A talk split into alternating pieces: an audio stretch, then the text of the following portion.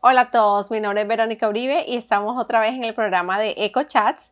Le damos la bienvenida hoy a un invitado súper especial, su nombre es Javier Frías. Hoy nos acompaña Javi, ¿cómo estás? Bien, bien, Verónica, muchas gracias. Javi es un amigo de nosotros y hoy nos va a contar todas las cosas que el Señor ha hecho en su vida, toda la, toda la, la fidelidad de Dios y lo que el Señor ha hecho a través de los años, desde, desde, desde su nacimiento. Sí, literal, literalmente. Javi, ¿cómo estás? ¿Qué, qué, cómo te ha tratado esta pandemia? Bien, bien, bien. No me puedo quejar de verdad. Bien, el Señor ha sido bien, ha sido bueno y he podido ver la fidelidad de Dios durante todo este tiempo. A ver, Javi, cuéntanos de dónde eres. Bueno, yo soy de la República Dominicana, de un barrio llamado Palabé, ubicado en Santo Domingo. Es un barrio marginado y de ahí, ahí, me, ahí crecí, ahí crecí. Malabé. Palabé. Palabé. sí. Palabé. ¿Y es al cuánto tiempo de Santo Domingo? Ah, está como de la ciudad a una hora. A una hora. Wow. Sí. Wow. ¿Y creciste ahí, naciste en ese barrio, creciste ahí hasta qué edad? Cuéntanos un poquito de cómo fue tu niñez en ese barrio. Ok, ok. Ah, bueno, yo realmente, mi nacimiento fue en Jaina, pero a los tres meses de nacido, mi madre se mudó a aquel lugar llamado Palabé. Ok. Y ahí, ahí crecí, ahí me crié, eh, ahí conocí mis primeras amistades, mis primeros amigos. Eh, ahí fui a la escuela, estudié ahí y, y ahí fue como que el fundamento de mi vida en, en Palabé. ¿Hiciste pre-kinder, elementary, bachillerato? ¿Hasta qué edad estuviste ahí en, en Palabé? Bueno, ahí estudié hasta, lo- hasta el octavo grado. Luego, eh, para el noveno grado, tenía que viajar, tenía que viajar como a 15, 15 minutos, porque entonces en ese barrio no tenían ya hasta el noveno. Entonces nosotros teníamos que ir a trasladarnos a donde sí lo tenían, que es un sector llamado Manoguayao, ya un poco más cerca de la ciudad. De Santo Domingo. Sí. Ok. ¿Y cómo fue tu niñez? ¿Qué te acuerdas de, de tu niñez allá en, en Palabé? Cuéntanos cómo, cómo era la... cómo era el movimiento ahí con todos los niños. Bueno, fue, es un barrio, es, es un pueblo donde ah, crecimos con poca educación, eh, a nivel educativo, poca educación, pero a la misma vez ah, fue muy bonito porque crecimos sano, en cierto sentido. Mm. Y, y bueno, nuestra niñez fue de, de ríos, ah, como te contaba ahorita, mi, el barrio donde vivo está rodeado de un río Mm. y nosotros siempre nos íbamos al río, íbamos, a- hay muchos montes, Ujú. habían cañas, Sí. íbamos a comer caña y, y ese era el pasatiempo de nosotros, ir al monte a comer caña, a comer mango, al río a bañarnos, Mm, delicioso. Jugar deporte, jugamos béisbol, ah, básquetbol y, y así nos la pasamos diariamente.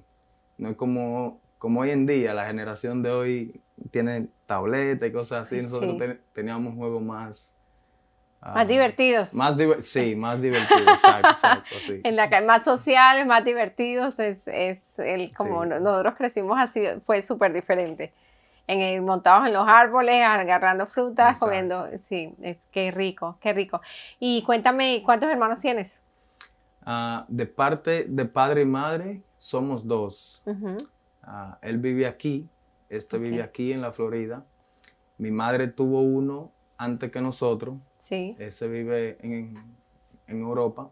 ok. So, y mi padre tuvo dos, tuvo dos más. So, tengo cuatro hermanos, Oh, varones wow. todos. Todos hombres. Sí, todos son. Wow, tremendo. Ujú.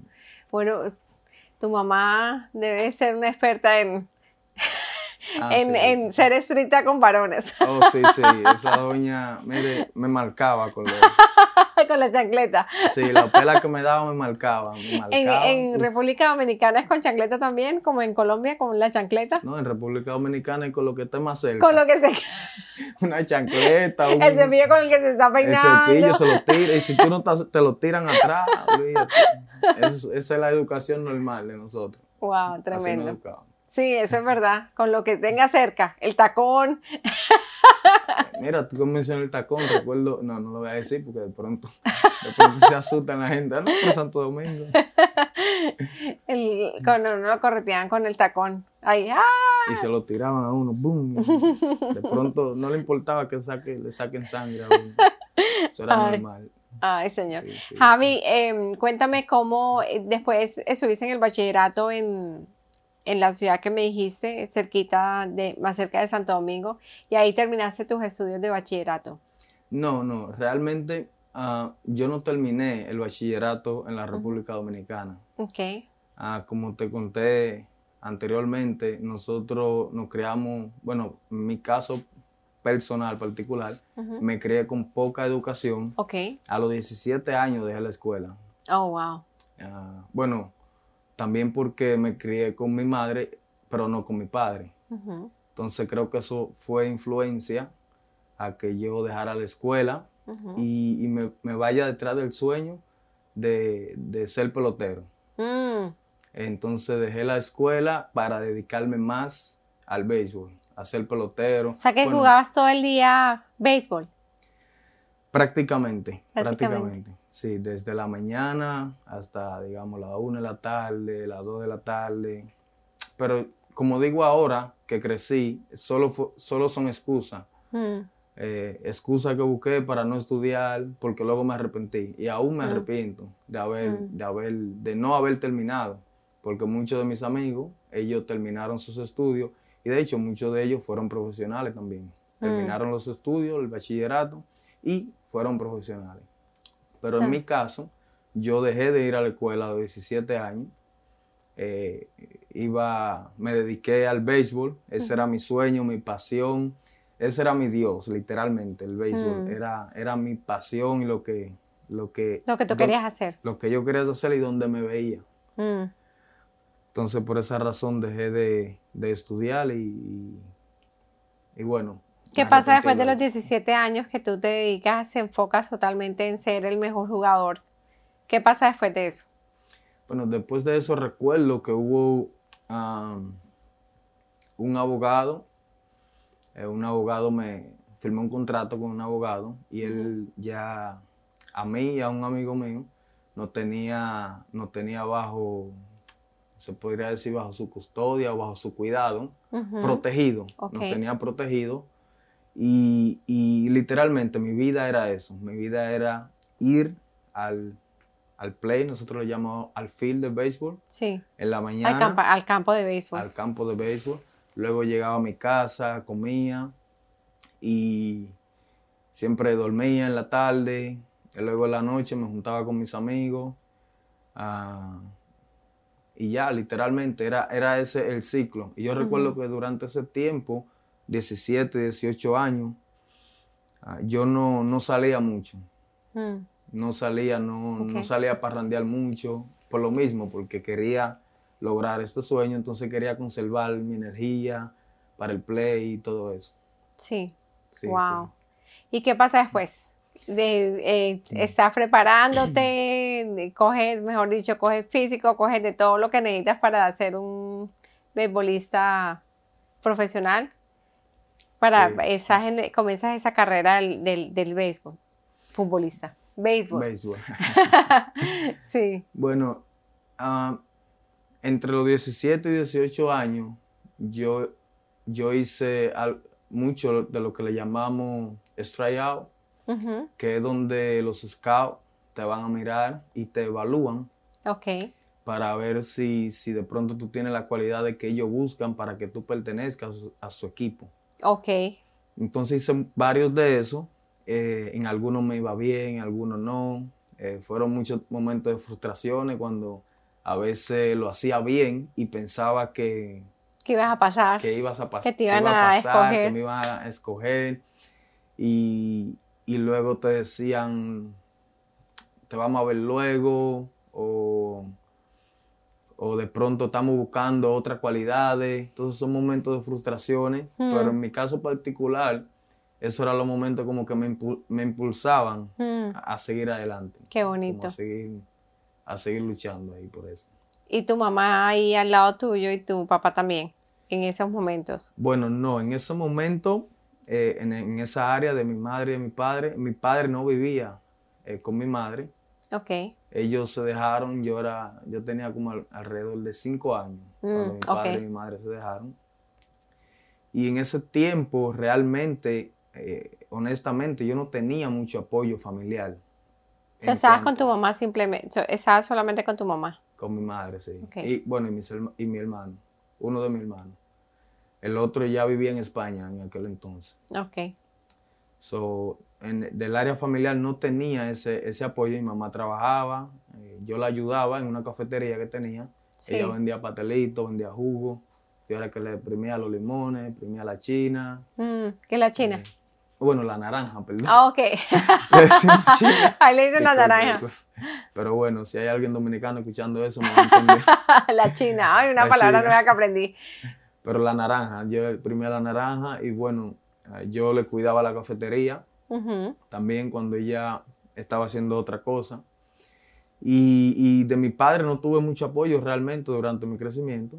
Y, y nada, era como que el- lo que me impulsaba o que me motivaba realmente no era como un vínculo familiar, sino los mismos compañeros y, y por el talento también que me veían los coaches Sí. con lo que yo practicaba. O sea, que tú, tú, ¿había algún mentor que tenías para jugar o al- algún, los coaches eran los, con, prácticamente los que te impulsaban y te decían, tú puedes seguir adelante Sí. en todo eso? sí, ¿De quién te coaches. acuerdas que, de, de los coaches de esa época? ¿De quién te acuerdas? Bueno, me acuerdo de uno que siempre ah, lo tengo en la mente. Hoy en día él sigue siendo coach. Él se llama Daniel Puerto Real. Él fue profesional con los gigantes de San Francisco. Wow. Y recuerdo que también de lo que practicaban conmigo y, y que practicábamos con él juntos, hubo uno de ellos que fue profesional también. eh, pero me acuerdo de él por la razón de que él siempre nos aconsejaba. Él no solamente nos, nos instruía en el área ah, del, del Del béisbol, deporte. sino también de la vida, Sí. Porque él, él fue alguien que cometió muchos errores en su juventud, porque le dieron mucho dinero muy joven y cometió muchos, muchos errores. Entonces, para evitarnos a nosotros esos errores, él no, nos aconsejaba. Los que les contaba, ¿qué es lo que más te acuerdas que él les compartía y que les aconsejaba? Bueno, él nos compartía mucho acerca de las amistades.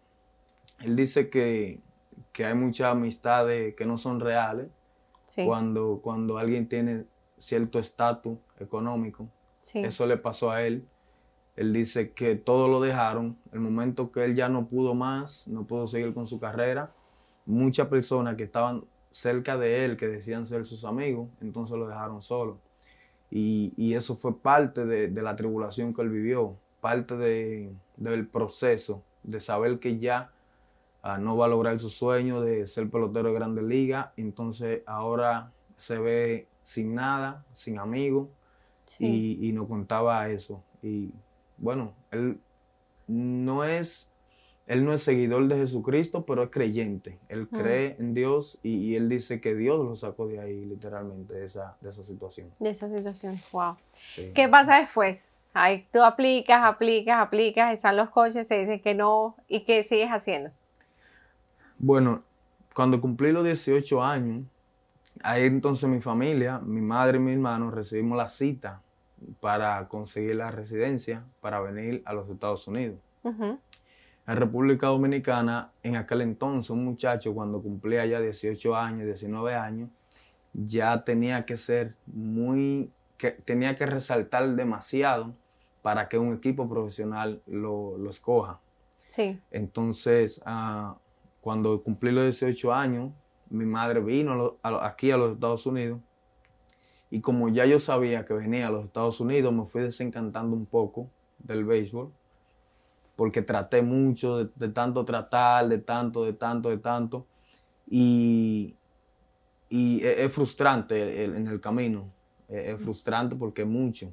Y el ver la manera que uno se esfuerza para lograr el objetivo, Mm. de pronto uno mira personas que, ¿cómo te explico? A, a los muchachos de 18 años lo descartaban a veces por la edad, no, no necesariamente por el talento que tenían. Entonces podría venir un muchacho con 15 años, quizá con menos talento que el de 18, pero cogían el de 15 solamente por la edad. Mm. Entonces eran cosas también que desencantaban a los que tenían ya 18 años. Pero aquí en los Estados Unidos no es así, es, es lo contrario. Aquí un muchacho de 21 años, de 22 años en el colegio, todavía eh, si tiene talento. Todavía es un, tiene, tiene la chance. oportunidad. Tiene Claro, chance, claro. sí. Wow. Entonces, básicamente eso. Entonces, ¿qué pasó? Se vinieron para acá, se vinieron, les llegó la, la cita para venirse para acá y se vinieron para acá con tu mamá y con tu hermano. Sí, ya cuando nos llegó lo- la cita, conseguimos la residencia, luego venimos para acá en el 2009, en diciembre, y, y en ese tiempo entonces yo dejé completamente de jugar béisbol, por un, bueno, por un tiempo, porque llegué a Boston, y por el frío, en ese año yo, eh, cayó mucha nieve, Sí. entonces cuando llegué a Boston, co- empecé a trabajar en factoría, regaba periódicos en la mañana y, y ahí, a vivir el Con sueño. ese frío. El, el sueño americano.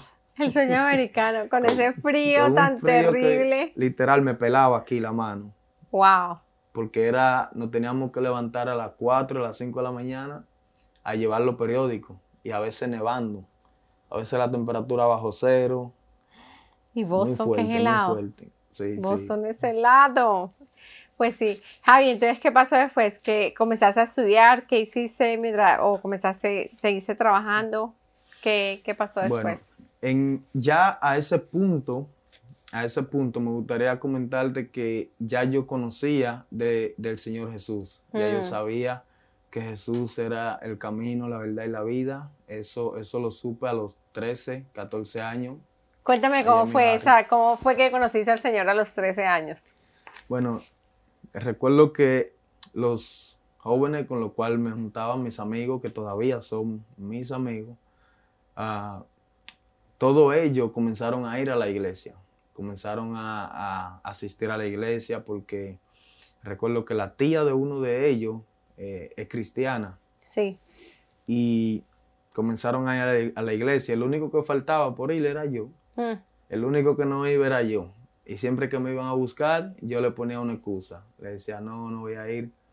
Y recientemente él me recordó algo que yo no, no me recordaba.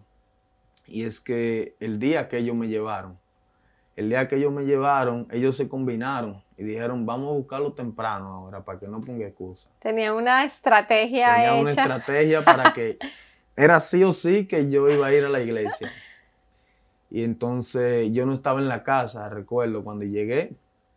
Luego me esperaron y nos fuimos. Y yo, bueno, ya fui porque por el coro ya son mis amigos. Y yo era muy apegado a mis amigos. Creo que eso por la falta de padre también, que, que me, Sí. me hacía como codependiente de ellos. Sí.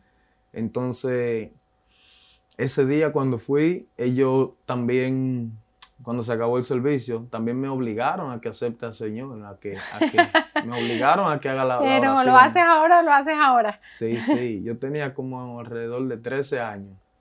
Pero la intención de ellos es que, que nos, mantengamos, nos mantengamos juntos, que nos acerquemos a Dios. Y entonces ahí en ese, en ese lapso de tiempo duré varios meses yendo a la iglesia. Recuerdo que íbamos todos los días amanecer a la iglesia, hacer estudio bíblico. Íbamos a limpiar la iglesia todos los días a las 3 de la tarde. a- limpiamos de cada cierto tiempo, pero a las 3 de la tarde íbamos a orar, íbamos a leer la palabra. Wow. Yo recuerdo yo era uno de los más tímidos ahí de- de- del coro.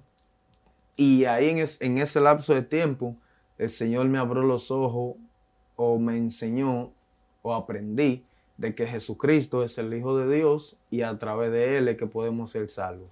Qué lindo. Qué Sí. lindo. Entonces, ¿por qué le digo esto antes de decirle qué pasó cuando llegué aquí? Porque cuando llegué aquí, ya me había apartado el Señor. Sí. ah, y, y ¿En qué edad te apartaste del Señor? Ah, ahí mismo como a los 15 años, a los 15 años, luego comencé a asistir nuevamente a los 18 Ujú. y, y ya cuando vine para acá, ahí me aparté eh, ya rotundamente, Totalmente. totalmente, totalmente me aparté. Duré seis años. Seis años. Seis años apartado del Señor, sí. Wow. Entonces cuando en ese tiempo que llego aquí, yo sabía eso, de que Jesús era el Señor y Salvador.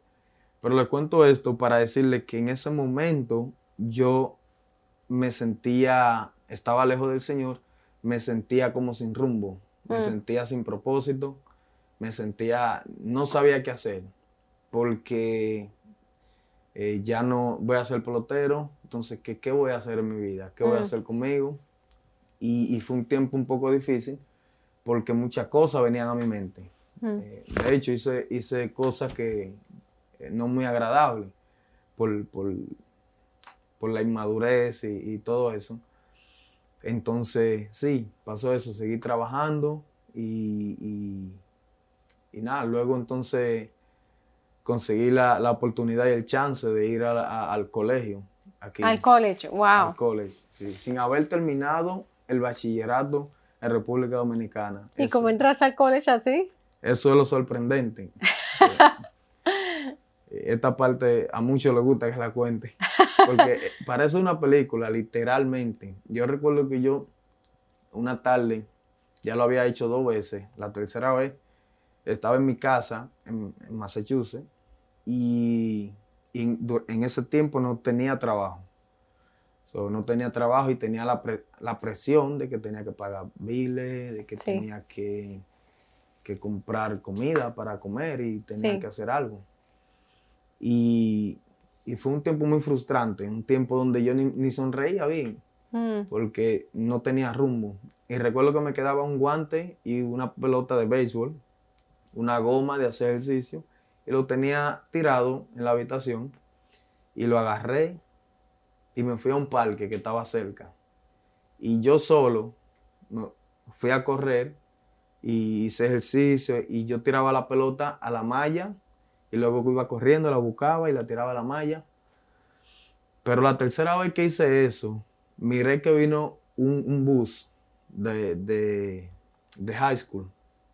Llegó un bus y iban a utilizar el field para jugar los, los jóvenes. Wow. Y, y cuando yo vi que se bajó el primer joven, él era dominicano.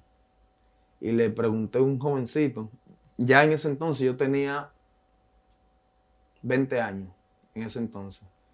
Y ya, él era un jovencito, se, se, se, se desmontó del, del- del bus y le pregunté si él podía parar un poco conmigo, como para yo calentar y eso.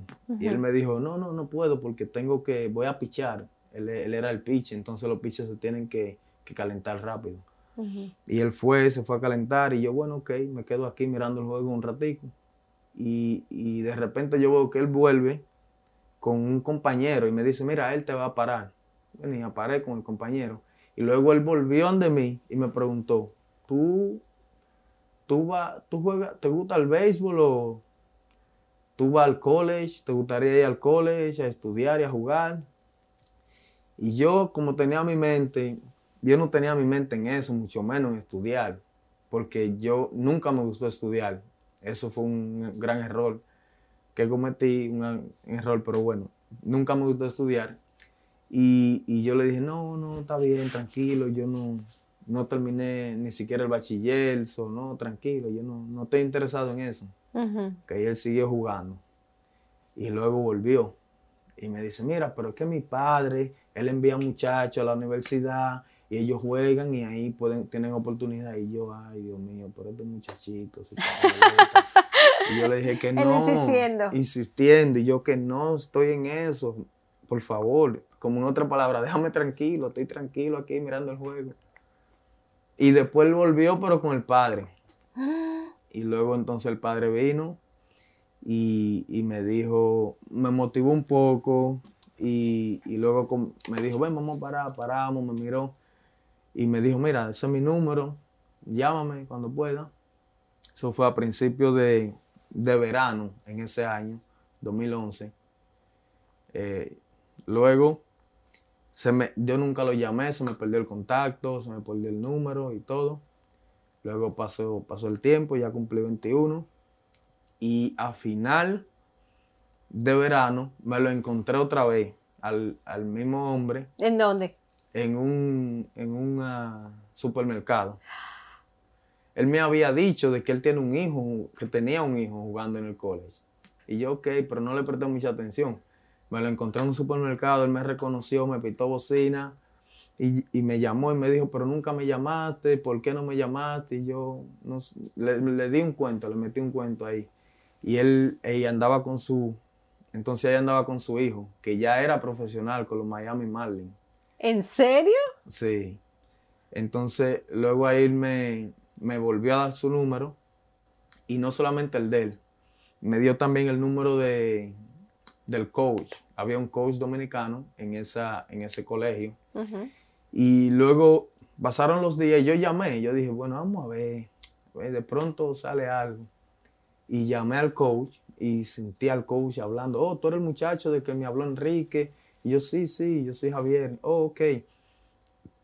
Y, perdón. Y me preguntó, pero como para cuándo estaría listo para que venga y te veamos. Y yo, ¿cómo? Venga y te veamos. Yo ni jugando esto. Yo no estoy jugando béisbol. Y yo le dije, ah, no, bueno, en varias semanas podemos ver o algo. Y él dijo, ok, está bien, yo te voy a llamar para atrás porque estamos jugando ahora. Estaban jugando y él estaba ocupado. Mm. Y me colgó el teléfono. Y luego llamé a Enrique, le conté. Comencé a, a entrenar. Entrené por dos semanas solamente. Y después de dos semanas viajé a Oklahoma. Me fui con mi maleta, sin conocer a nadie. Usted ve de, de dónde vino, de que un día fui al parque, porque estaba ahí desanimado. Entonces ahora ya estoy en Oklahoma. Tremendo. Y ahí no conocía a nadie. Y yo, yo le había dicho que no soy bachiller. Y ellos dicen, no importa, ellos hacen algo. Y bueno, conocí a, a los coaches, fui a la- a- al college, me llevan al college, me miraron, miraron el talento, les gustó el talento. Eso fue en el fall. Las temporadas regularmente son en, en el spring. O sea, entraste de una, te vieron, te pusieron a jugar y ahí entraste, entraste de una al, al college. al equipo, no al college. Entré, entré al equipo y ellos me mantenían allá en Oklahoma, en el equipo, pero aún no estaba en el college. Entonces Ok. luego empecé el proceso para entrar en el college. Y hice el programa que le llaman el GD. Ok, sí. Entonces ahí tuve, obtuve el diploma de, de la secundaria, el bachillerato. del sí. bachillerato. Entonces, cuando obtuve el diploma en el spring, comencé entonces a estudiar y con el equipo. Y ahí fue, mi vida dio un giro como de 90 grados. Porque antes de eso, yo lo que hacía era jugar softball y yo tomaba mucho. Por, por lo mismo, por lo mismo, yo vivía como en una opresión y deprimido todo el tiempo. Entonces yo siempre tomaba y jugaba softball y me iba con, con amistades que, que no eran muy convenientes en ese entonces. Mm. Entonces, ahora cuando entré en el colegio, mi vida dio un giro como de 180 grados. Wow. Ahora como que volvió a nacer el, el sueño que una El vez sueño. Que estaba dormido, volvió a renacer. Exacto, exacto. Entonces ahí comencé a, a jugar en el equipo. Recuerdo que comencé como, bueno, el que sabe de pronto de béisbol va, va- va a identificar un poco. Comencé como relevo, yo era pitcher. Ok. Comencé relevando y me iba bien. Y para los playoffs me pusieron como abridor Ya era el que el star, el que comenzaba el juego. Y recuerdo que terminé con muy buenos números. En esa temporada no perdí ni un juego. Y en la, en la serie final, recuerdo que, que gané dos juegos pichando. Y ya eso hizo de que, de que el ranking, mi, mi ranking suba con, con los scouts ya, ya eso hizo también de que, de que yo me gane un respeto, por así decirlo, en el colegio, con el coach, con los compañeros. Y ya para el próximo año yo iba a ser prácticamente el, el pitcher número uno, por los numeritos que tuve y porque ya lo- los que venían, los que volví, de los que volvíamos, yo era el que tenía el mejor, los mejores numeritos y luego venían personas nuevas. Wow. ¿Y ahí Sí. cómo iba el college? El estudio. Mm. Ay, Dios mío.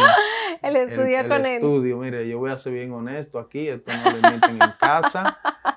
si alguien joven, si algún joven mira esto, no emite esto porque yo me arrepiento de hacer esto. Pero en la clase online, yo le pagaba a alguien para que la haga. Wow. Sí, sí. Me arrepentí. Todavía me arrepiento porque esos créditos y, eso, y todo ese conocimiento, me doy cuenta que ahora me iban a servir.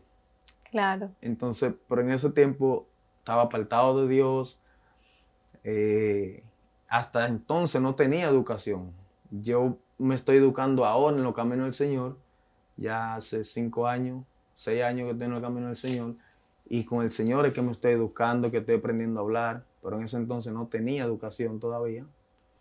Y, pero bueno, ahí iba con la clase, aprendí, me ayudó con el, con el inglés. No es como que soy un, un profesional en inglés, pero me ayudó mucho. Pero te ayudó, sí, Qué bueno, qué bueno.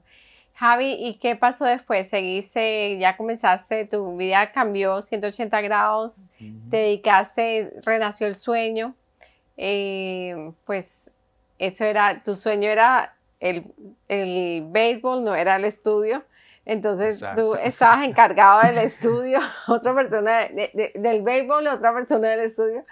Pero, pero ¿qué, mm, ¿qué pasa después? Sigues, sigues todo, son cuatro años de college. Todos esos cuatro años estuviste en la universidad jugando. Bueno, realmente duré dos años. Yo estudié en un Juno College, que son de dos años. Ok. Y mi intención nunca fueron durar cuatro años, nunca fueron graduarme. Mm. Honestamente, mi intención era salir en el draft como un pelotero profesional. y, iba bien, iba bien en esa, en esa intención, iba bien con eso, porque de hecho llegué a estar en la lista de, los mejores prospectos de la nación. Y, y, ya tenía un buen, un buen ranking. Entonces también eso ayuda el ego de la inmadurez del joven. Mm. Entonces ayuda un poco el ego y a, creerte algo que no eres realmente. Eh, yo creo que ese es uno de los de los peligros más grandes de un joven, darse cuenta de pronto lo que tiene. Mm. Y yo, yo hubiese preferido nunca darme cuenta lo talentoso que era y seguir haciendo lo que hacía a que me di cuenta, porque cuando me di cuenta ya entonces eh, eh, de pronto abusaba de eso y utilizaba eso para, para manipular situaciones y cosas así y para, para no hacerlo bueno. Sí. Entonces, uh, nada, pasó, pasó el tiempo de, del fall nuevamente y luego en la próxima en la próxima temporada ya, ya yo era elegible para salir en el draft. Wow. Ya estaba entre los Después de dos años. Después de dos años. De estar ahí, ya eras, ya estabas. Dos años, sí. Wow. ¿Y entonces qué pasó ahí? Ahí te. Bueno, recuerdo, Verónica, que en ese fall del 2012, cuando yo estaba en lo rankeado eso fue como... Estabas en la cima. Lo más alto que pude llegar a nivel del béisbol.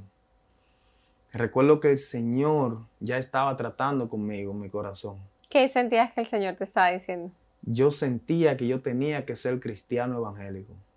Es algo que mis amigos me decían como que, no, pero tú, tú estás loco. ¿Y cómo tú dices que tú vas a ser cristiano? Pero yo duré dos años, literalmente dos años, no recuerdo, en esos dos años, yo no recuerdo un día que yo no piense en, ser cristiano. Era un llamado interior. Yo recuerdo que nadie me tenía que predicar. Yo sabía que tenía que ser cristiano. Yo sabía que, que no había nada más importante y no hay nada más importante que la salvación de mi alma, que mi relación con Jesús. Y, y el saber eso me mantenía viviendo en miedo porque yo decía, Dios mío, si me pasa algo, y si me muero, y, no estoy contigo, a pesar de todo lo que estaba viviendo. Que Javi, tú conocías la verdad y estaba esa verdad que ya, o sea, esa verdad que uno tiene en, su corazón que ya no, nada, o sea, es la verdad que está depositada y ya no había nadie que tú vivías, estabas apartado y ya esa verdad no te, te perseguía. Me perseguía. Te exacto. perseguía día y noche. Y, y- y- y estabas, duraste dos años Exacto, huyendo. dos años. Huyendo, literalmente. huyendo, pero con la voz del Señor constantemente. constantemente, en cada momento, en cada situación. De hecho, yo oraba toda la noche antes de, de dormir. Y en mis oraciones egoístas, en aquel entonces, siempre había una al final. La oración es esta, la oración de, de alguien que quiere lograr un sueño. Y obviamente un sueño que está fuera de la voluntad de Dios. Eh, Señor, dame, Señor, permíteme, Señor, ayúdame me, y dame. Pero recuerdo esa oración que nunca se me va a olvidar. Al final de cada oración yo le decía al Señor, y no sé ni cómo, porque el amor, la pasión que yo sentía por el béisbol, no sé cómo yo podía decirle esta palabra a Dios. Yo le decía, Señor, si mi alma se va a perder, no me permita ser pelotero Mm, no permita que yo llegue a ser profesional si mi alma se va a perder. Y, y en ese momento los pasos que yo llevaba, las amistades de pronto que tenía, eh, y yo, el pensamiento que tenía, yo como tal, eh, no sé qué hubiese pasado si me hubiesen dado eh, mucho dinero, todo ese dinero en aquel entonces. No sé qué hubiese pasado. Eh, de seguro se hubiera perdido, me hubiese perdido y, y- y- no digo que, que me hubiese muerto y de pronto mi alma se hubiese perdido, pero sí de pronto el proceso de venir al Señor hubiese sido más doloroso. mm, Entonces creo que el Señor me, me libró, me libró de algo al, al no permitir que yo llegue a ser profesional. Pero la razón que, que le menciono que el Señor me estaba llamando ya hace dos años es porque cuando ya comenzamos la, ah, la temporada donde ya yo era elegible para salir, para salir en el draft, para, para entonces ser profesional, ese año, antes de, de yo ir a la, a la universidad, recuerdo esas vacaciones, hay unas vacaciones de diciembre a enero, enero, sí. antes de que vengan esas vacaciones, yo le, yo le había dicho al Señor, Señor, cuando vaya a República Dominicana, que fue allá que la tuve las vacaciones, Sí. le dije, cuando vaya a República Dominicana, te voy a buscar. Hay un lugar que allá que yo sé donde los cristianos van a apartarse por Mm, dos días, tres días, eh, un lugar solo para eso. como tener un sabático de dos días, como un retiro. Exacto, un retiro. Yo le había dicho, Señor, me voy por tres días a ayunar. Yo no era cristiano, como no que no era cristiano, sino que no estaba en los pasos. No, estaba re- no te habías reconciliado todavía No con me el había Señor. reconciliado no había con el Señor. regresado. Y, y le dije al Señor, Señor, voy a ir, me voy a, a- a- te voy a buscar por estos tres días. Mm, Y sentía fuerte eso en mi corazón. Pero cuando llegué a República Dominicana, la realidad fue otra. Yo llegué allá con un poco de dinero en los bolsillos y me olvidé del Señor, me olvidé de eso que le dije. Comencé a, a tomar, a, a irme con mujeres, a, a vivir una vida nocturna durante esas vacaciones. Lo único que hacía era ir al gym, pero no necesariamente para, para fortalecerme, sino para verme mejor. Entonces eso, eh, eso creo que me, me costó mucho no, no haber obedecido la voz de Dios, porque creo que nadie busca a Dios si no es Dios que lo atrae. mm, Entonces cuando Dios me puso el sentir de que lo buscara, fue Él realmente. Entonces yo fui desobediente una vez más. sí.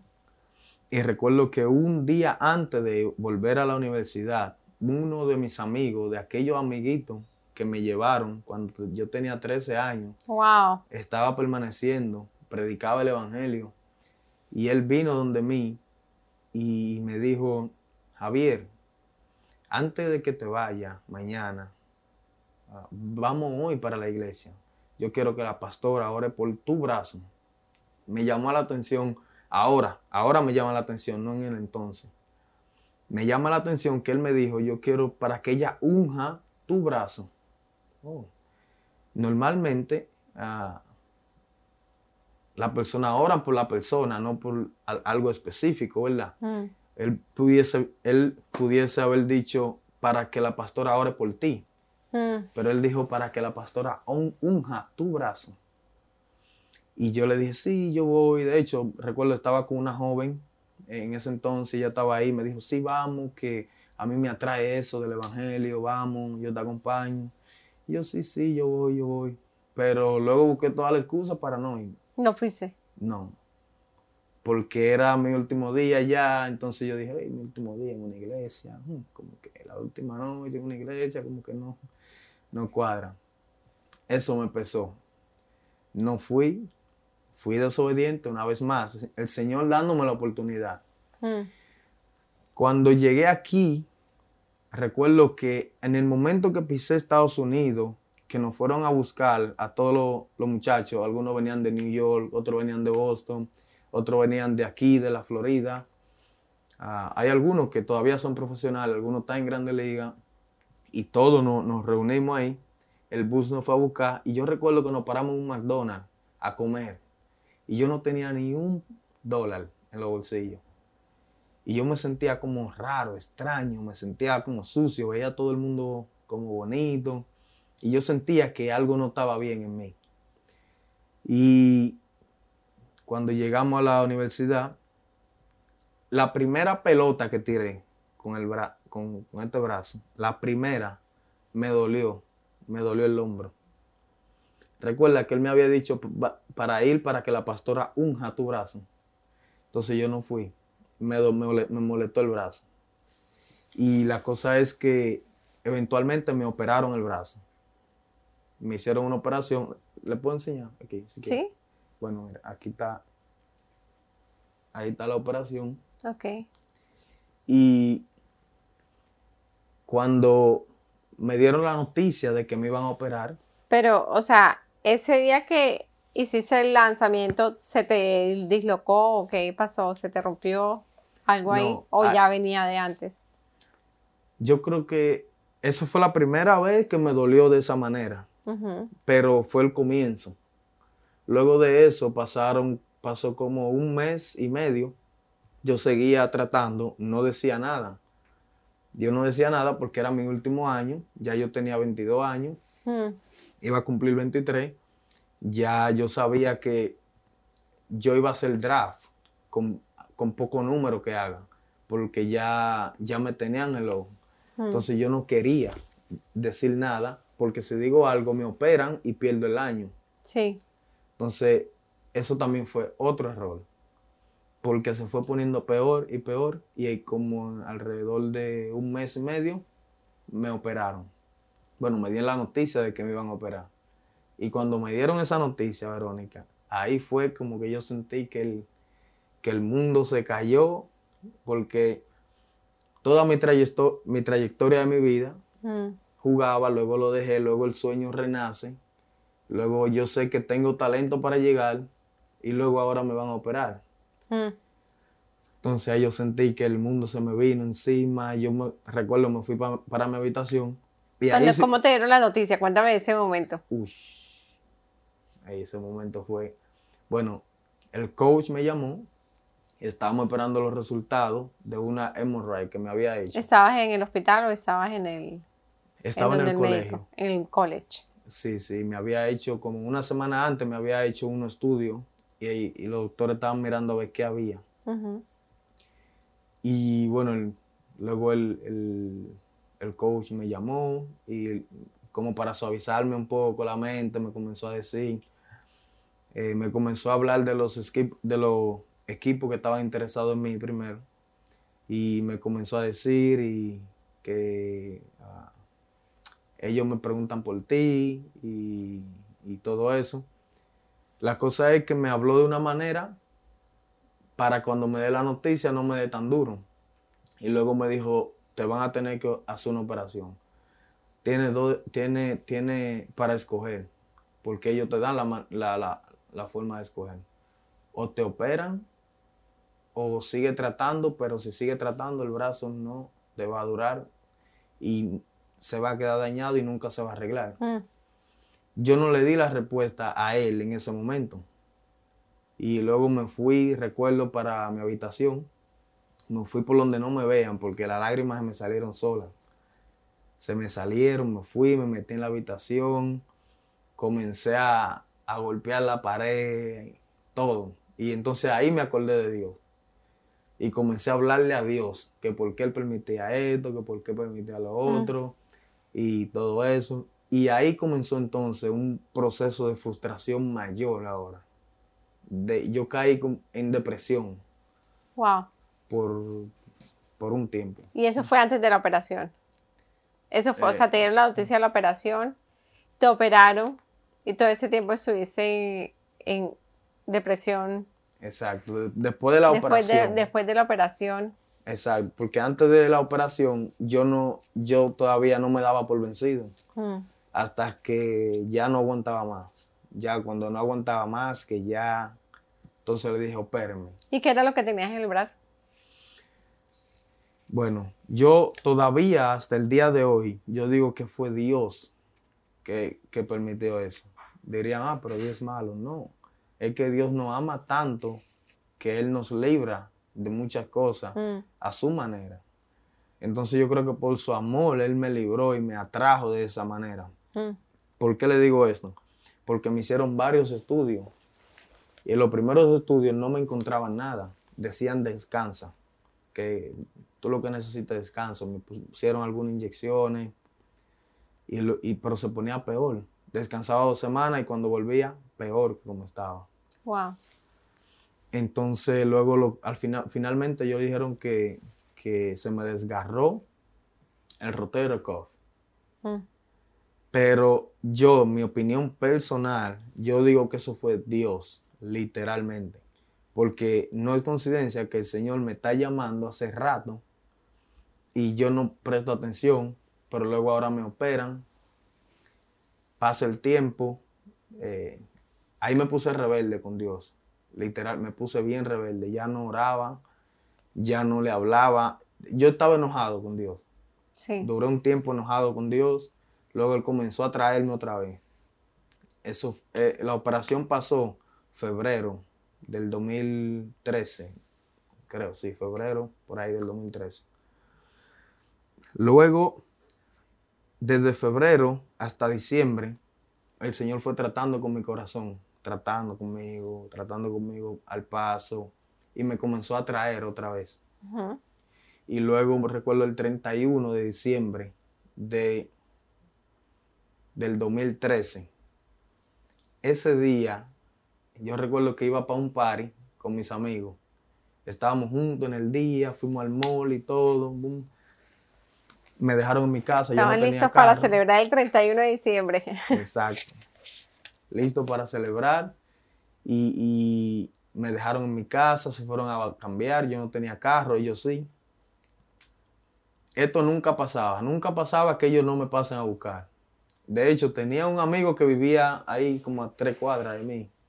Él nada más tenía que pararse y no íbamos. Wow. Pero ese día no fueron, Te dejaron. me dejaron. Y yo lo llamaba, no me cogen el teléfono. Fue algo bien, fue algo raro. Eso nunca pasaba. Pero luego que dieron como las 11 de la noche, yo me decidí a no salir. Dije que ahí no voy a salir. Y me dio con poner música cristiana Mm. ese día. Y el Señor me quebrantó en mi habitación. Me quebranté de una manera muy fuerte y, y yo sentí en mi corazón que eso es lo que yo necesitaba. E- Ese era el- eso lo- yo necesitaba estar en los brazos de Jesús. Mm. Pero aún así, yo no me, no me reconcilié. Luego que el Señor me tocó de esa manera. No es como que hu- hubo alguien que me iba y me predicaba. Eh, no, era como algo interior. Sí. Ahora, cuando escuchaba una prédica, me llamaba mucho la atención. Siempre me escuchaba, me paraba a escucharla y eso. Pero la cosa es que luego de, de ahí, yo volví a la universidad porque eh, me dieron e- ese año como perdido, o tenía otro año más. Y en la universidad entonces me, me puse un poco rebelde también con el coach ahora.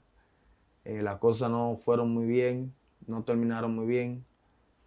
Eh, y otra vez ya estaba cayendo en eso de qué va a hacer con mi vida, eh, Mm. ya no tengo propósito otra vez.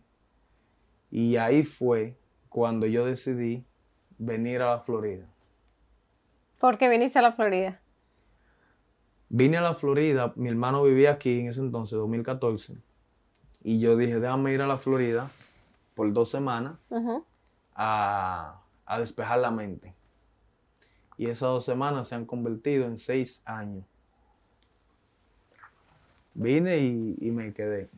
¿Viniste y te quedaste? Así Sí, dos sí. semanas y ya. Me quedé porque comencé a trabajar con él. Comenzamos a trabajar juntos y, y- y en ese tiempo Sí, ah, tuve, tuve tiempo para pensar mejor las cosas. sí. Ya como al mes o a los dos, tres meses de estar aquí, me comenzó a atraer, ya, ya comencé a aligerar mi, mi corazón. Y, y ya quería ir a la iglesia ya. Ya en ese entonces dije ya, mi propósito está en Dios, Dios quiere que yo vuelva. Y recuerdo que un vecino, ah, lo vi un, dom- un domingo llegar. a ¿Cómo él. llegaste a la iglesia? ¿Cómo después de todo ese, de ese tiempo que ya sabías que querías, tú querías estar en, en buscar del Señor, atender a una iglesia, congregarte? ¿Qué, qué pasó?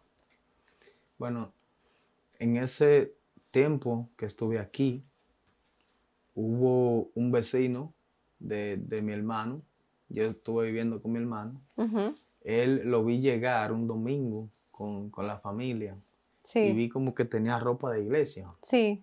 Entonces le pregunté si venía de una iglesia o si conocía una iglesia, porque ya era muy fuerte lo que yo sentía de ir. Entonces él me dijo, sí. Ahora sí estabas dispuesto a obedecer. No, ahora sí. Ahora sí cualquiera". Después de todo lo que Ay, ay, dice, ahora sí fue. O voy o voy. O voy o voy. Pero Dios es bueno. Él nos ama tanto que Él, Él no permite que, que nosotros nos apartemos. Y, y hace un paréntesis antes de, de- de seguir. Algo que aprendí cuando fui a, a Israel acerca de las ovejas y, y el pastor, que cuando una oveja se aparta, el pastor la busca, pero mucha, algo, algo de lo que muchos no, no saben es que el pastor le parte una patica mm, a la oveja. Y luego la remienda y luego se lo sube aquí arriba. Y anda con esa ovejita du- durante todo ese tiempo hasta que la patica se, se sane. mm. Entonces luego la suelta y la, y la, y la oveja anda cojeando, pero nunca más se aparta del rebaño. Entonces es mejor cojeando en el rebaño que sin cojear y fuera apartado. de Dios y apartado de Dios. Wow, tremendo, tremendo. Tremendo, sí. Entonces, ¿qué pasó? ¿Vinieron los vecinos? ¿Tú les preguntaste? Bueno, sí, le pregunté y, y- y él me dijo, sí, vine de, de una iglesia, se llama Craig Fellowship, es chévere, vamos el próximo domingo. Yo le dije, ok. Y luego cuando llegó el próximo domingo, me alisté, fuimos, fuimos al lado que hablan inglés y como mi inglés es demasiado elevado, yo no entiendo mucho. no, mentira, mentira. Pero bueno, la cosa es que fuimos al lado inglés y alguien se me acercó, creo que el, el mismo muchacho me presentó a alguien y, y ese alguien me, me habló del lado español. Sí, Recuerdo que fuimos un domingo en la mañana en Royal Palm, Sí. el campo que está en Royal. Entonces me hablaron de- de espa- del lado el español. campus de español. Y luego la próxima semana fui al lado español. Luego alguien se me acercó y me invitó a los jóvenes. Luego fui a los jóvenes. ¿Quién te recibió? ¿Cómo, ¿Cómo fue ese primer día? ¿Cómo llegaste a la iglesia ese primer día a la parte de español?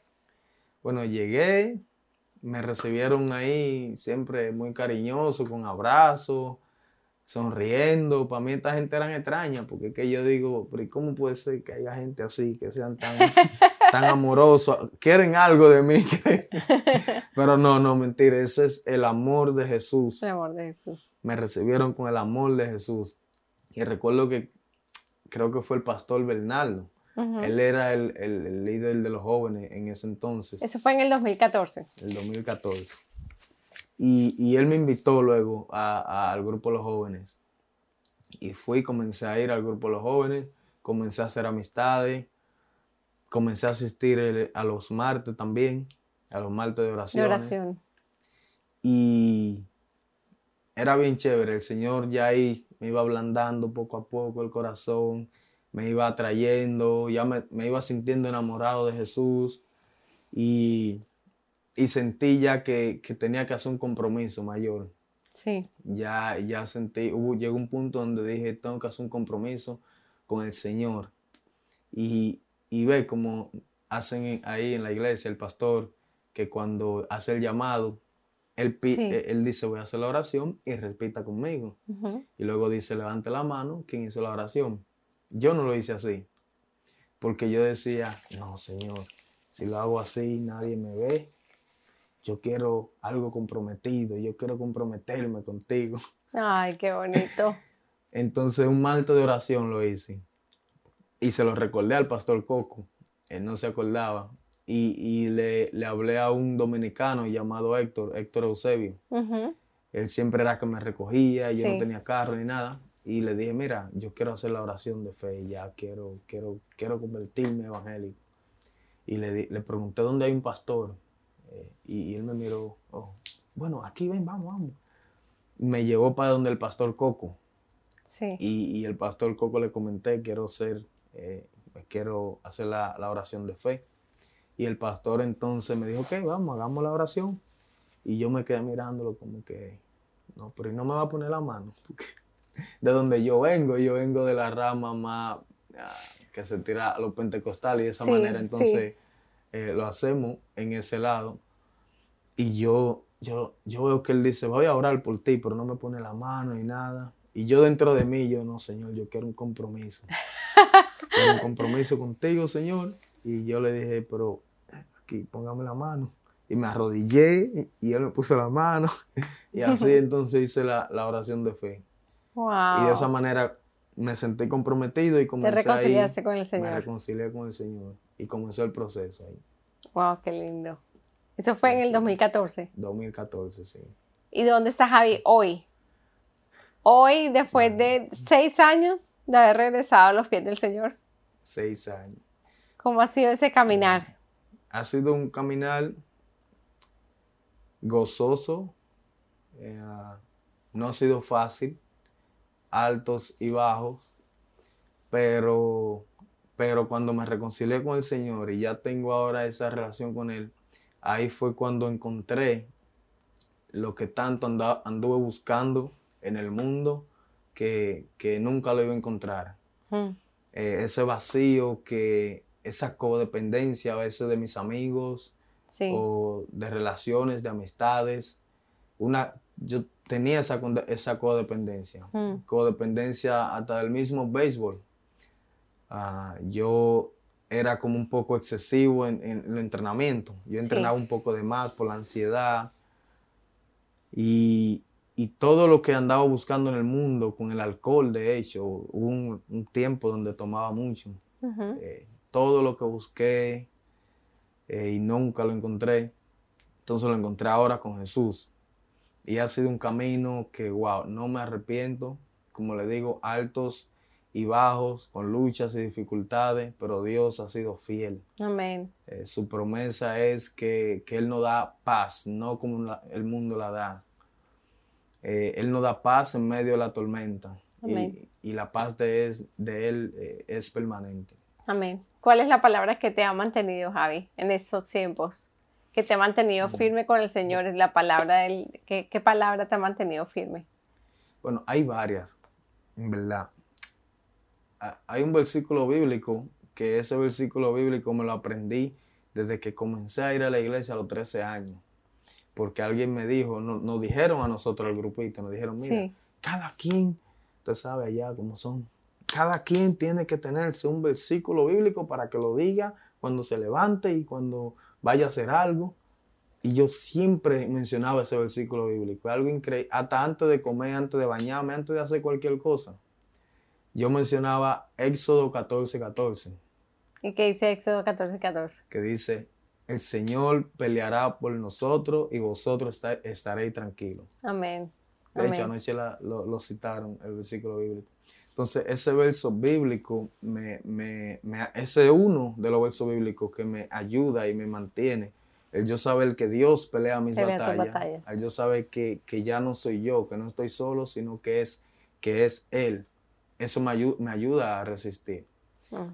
Otra palabra que me mantiene y que, me, que me ayudó a que yo regrese a los caminos del Señor fue algo, eh, la palabra que está en Isaías capítulo 55, el versículo 8 y 9, donde dice que eh, los, nuestros pensamientos no son los pensamientos de Dios, que nuestro caminar no son su caminar, que su pensamiento y su caminar son mucho más altos que los de nosotros. Amén.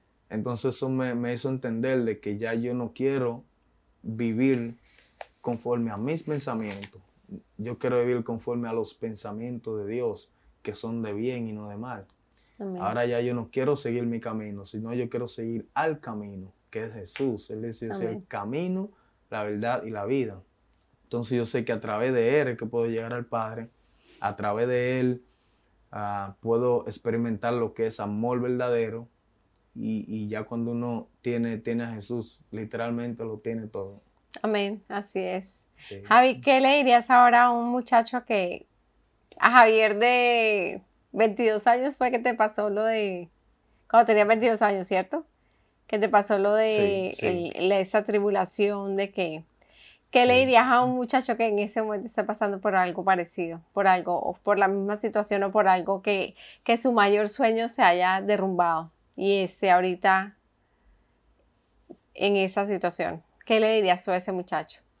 Bueno, yo le diría a alguien que esté pasando eh, por una tribulación, por algún momento como este, el cual yo pasé, no necesariamente tiene que ser en el béisbol, puede ser en cualquier área de su vida, que la solución, que donde puede encontrar refugio, donde puede encontrar refrigerio, el único que puede sacar a alguien de un hoyo, de una depresión, de una opresión, se llama Jesucristo.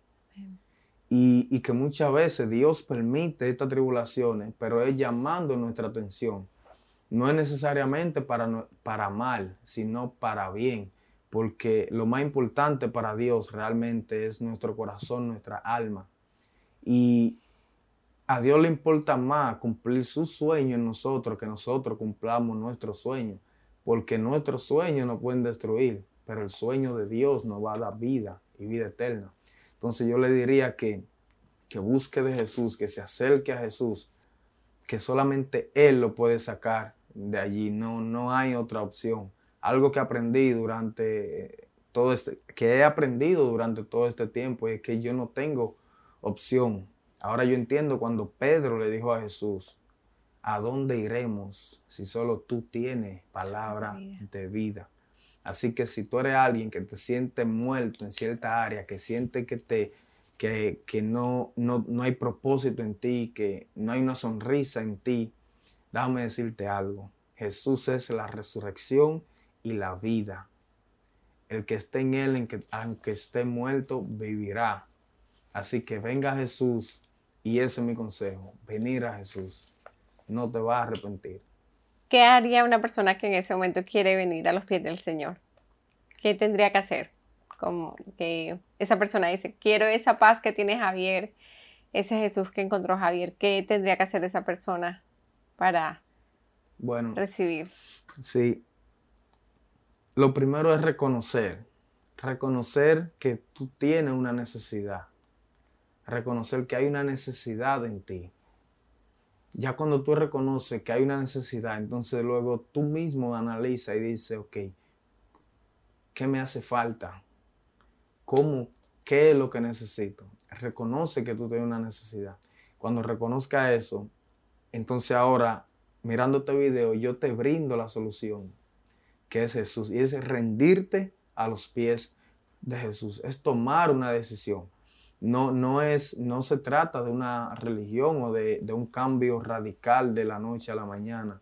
No, se trata de, primero una decisión, decidir venir a los pies del maestro, del alfarero, el que puede hacer de, de, un barro una vasija preciosa, el que puede poner un tesoro en esa vasija de barro, que eres el Espíritu Santo, que es lo que, es lo que todo ser humano necesita realmente. Yo creo que, que, que eso, rendirse a los pies de Jesús y tomar esa decisión, tomar la decisión de venir a Jesús.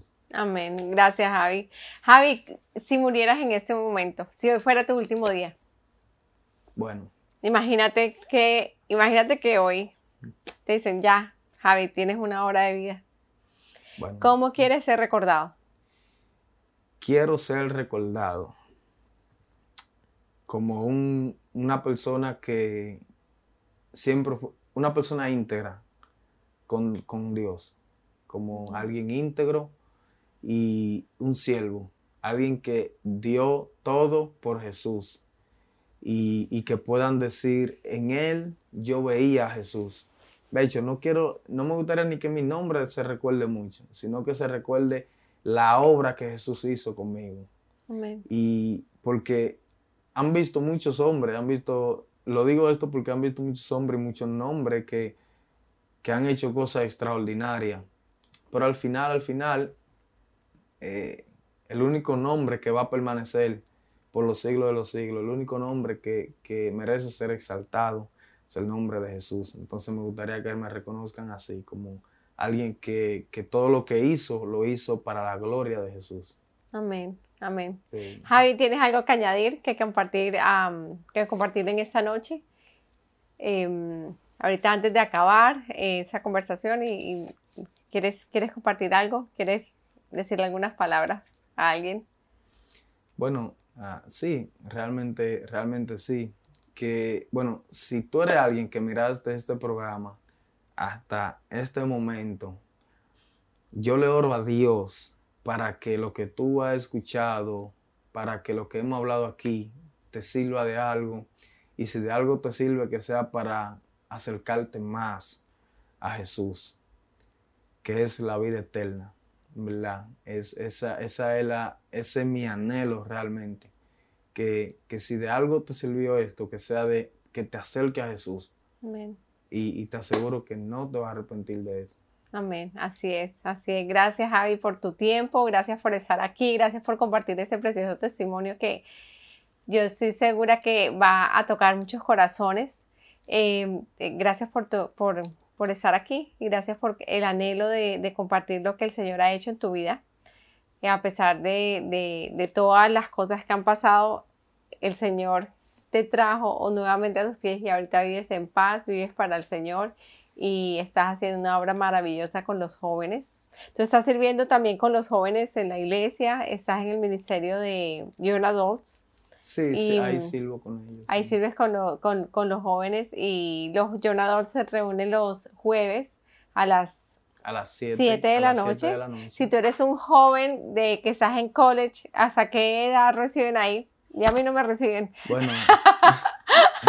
¿Desde qué edad hasta qué edad reciben ahí?